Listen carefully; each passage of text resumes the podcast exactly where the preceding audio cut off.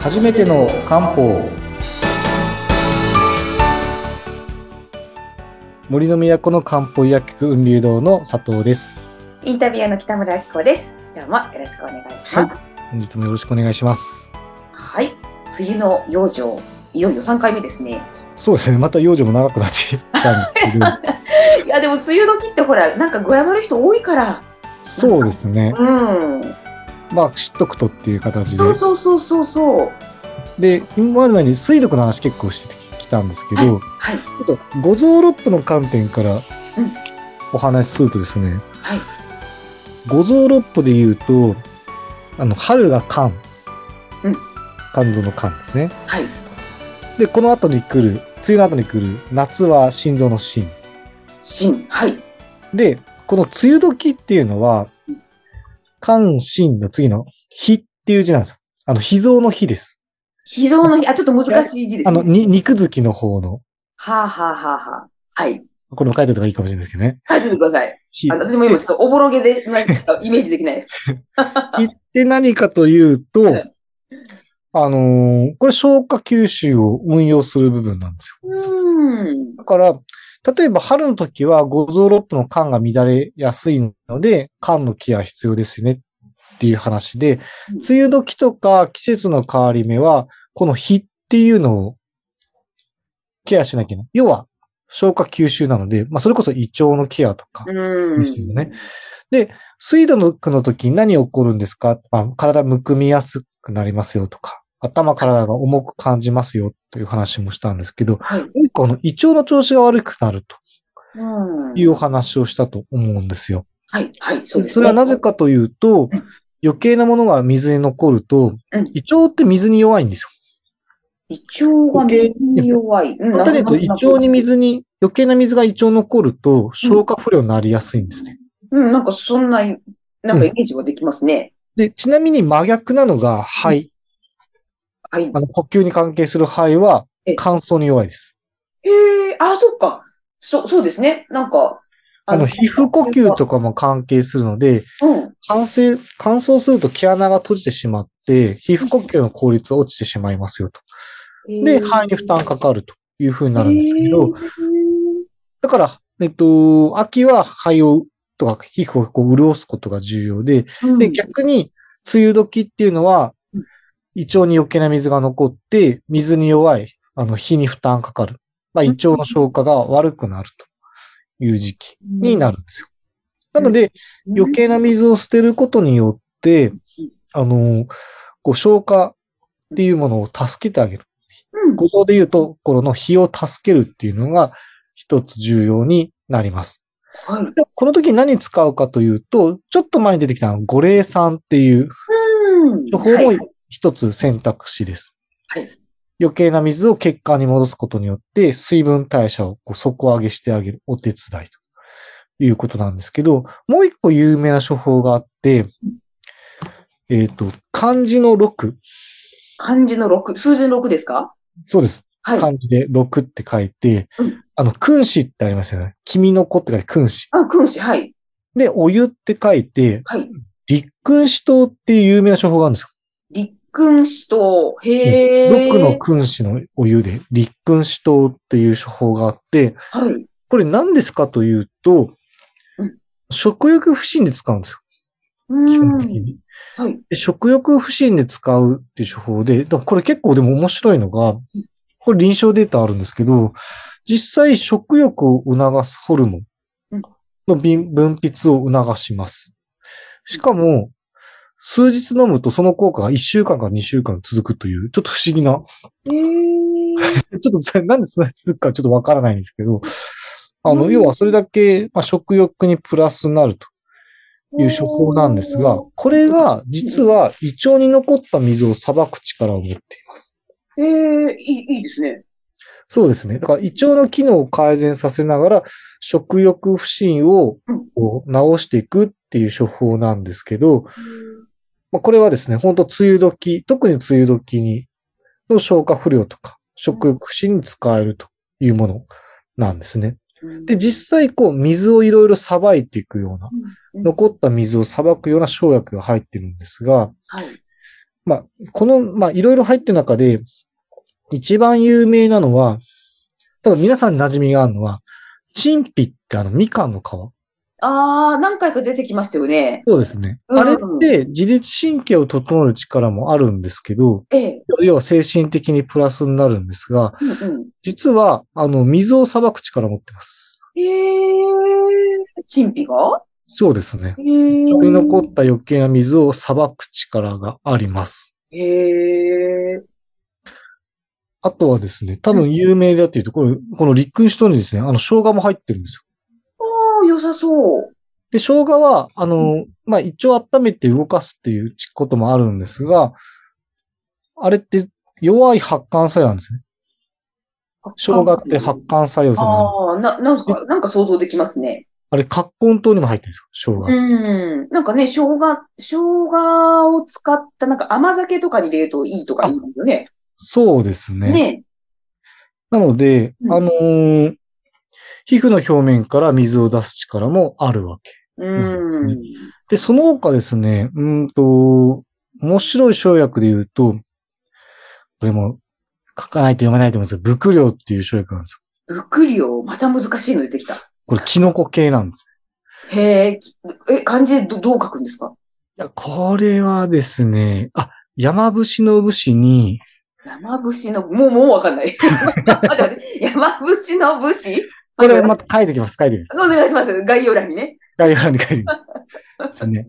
こういうものは水を捌く力を持ってるんですよへえ。だから、陸君主党っていうのは胃腸を整える力と、こう、水を捌く力がこう混ざっていると。いう処方なんですねへえ。なので、先ほど言った通り余計な水が残って使う、うん、うんその、消消化を不良とか、うん食欲不振に使えるものですよ、というふうになる。うん。一般的に言えば、それこそ胃腸虚弱みたいな表現になるかもしれないですけど、うんここら辺によく使うというものになります。うんあ、ちょっと質問いいですかどうぞ。なんか一応弱いのって、私ね、イメージではね、女性よりも圧倒的に男性が弱い気がするんです。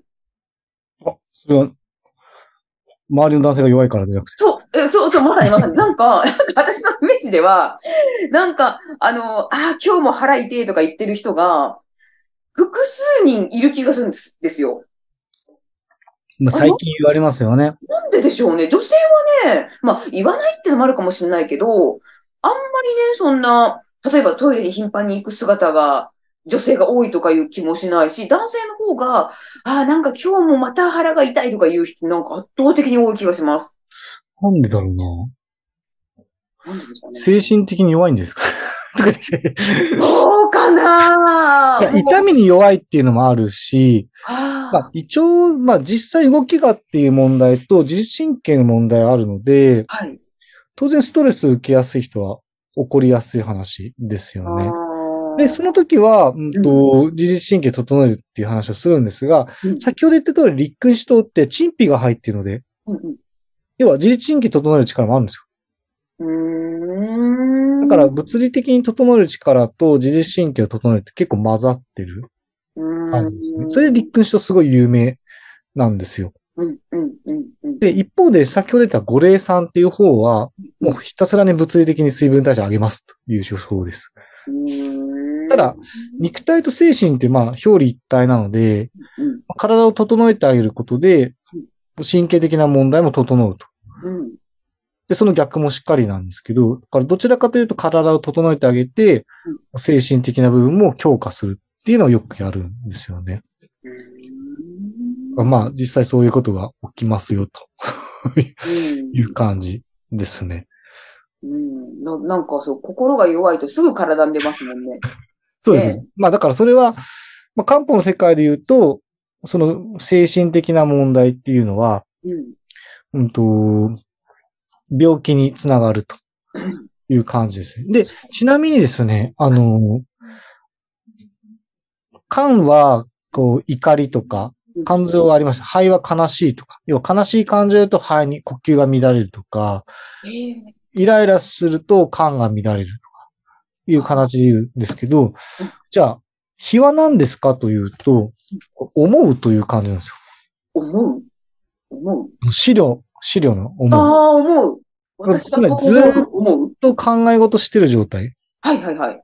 が起こると何かというとええ、これが実は消化不良につながります。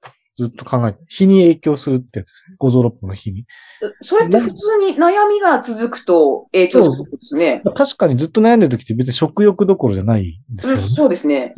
で、あれ何かというと、うんずっと考え事してると、胃に熱こもるんですよ。へえ、胃に熱がこもる、うんへ胃にえ。熱こもると筋肉って熱かけ続けて硬くなるので、うんうんそれで胃の動きが鈍くなるんですけど、それを放置すると何が起こるかというと、熱って上に登っていくので、こう上にこう登ってきますよそれ首を通じて、まあ、こう食道を通じてうんこう上がってくるので、まあ食道のあたりまでこう熱がこもると、今度食道のあたりも、喉のあたりですよね。部分っていうのも熱こもってし動きが鈍くなるので、だから喉がつっかえるような感じがするんですよほでー原因不明で逆流性じゃないのとか言われるんですけど、結局胃にこもった熱が上に上がってしまって、うんこう喉のあたりがつっかえるっていうことが起きるんですけど、原因はうん胃にこもった熱なので、うん。でこれ、梅毒起こりやすいんですよ。悶々と考えてしまって。あれですかい、い、なんか、胸、胸焼けとかなんかムカムカするあそんな風な感じになる人もいる。あー要は、あの、要は胃から上に熱がこもってる状態。うん、うん、うん、うん、うん、うん。なので、うんその時に使う生薬がですね、はい半分の夏って書いてうん、半分の夏。半分の夏はい。半分って書いてと、あ、二文字です。半分の半とはい、夏っていう二文字で、はい。半下っていう生薬なんですあ、なんかちょっと風流な名前ですね。よ。半分の夏。 なんかちょっといい感じな。いい感じの名前の。うん。これが胃にこもった熱、覗いてくれるんですよ。えー。だから、こう考え込んでしまって、うん。胃に熱がこもってしまうっていう状態を、あの、助けてくれるのが半下なんですけど、ええ。この半下、さっき出てきた立君人に入ってます。へえ。あ、立君子とってのはなんかこう、いろんなことが入った。あ、葛根糖みたいな感じですね。う発ん。そ根糖う。っていうのは7種類入ってますけど、はいはい。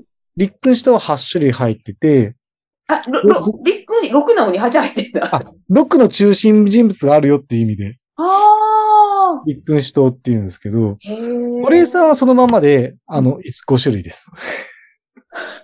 え、や、やや5こしい入ってる5種な。類やで やこしいな。漢方の世界。す。そうですね。へえ。なので、立君主党は、半義が入ることによって、とか、陳皮が入ることによって、こう精神的な問題で、胃腸がやられてしまうことにも対応してます。で、水もさばきますよね。だから、精神的な問題とか環境的な問題によるう、こう、あの、食欲不振を改善できると。優勝法なんですね。まあ、だから、ここら辺も知っとくとですねうん、結構面白いかなという感じです。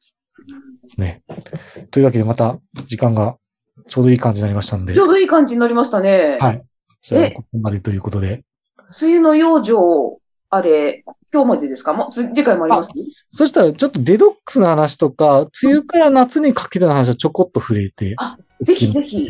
時期そそこれ、うですねまあ、それでまとめという形で、はい。はい。もう梅雨時お話できればはと思います何かとね、体調崩しやすかったり、ちょっとそうですね気分が晴れなかったりするので、 このね、 4回目が終わる頃にはもう夏になってるかもしれないですけ ど、まあ、まあまあちょっと、それはそれ夏もでち、ょっと見据えてのお話をじゃあさせていただきます、 それはそれでまだちょっとね、あの、はもう季節は巡りますので、はいまた楽しみにしています。はい。じゃあよろしくお願いします。どうもありがとうございました。ありがとうございました。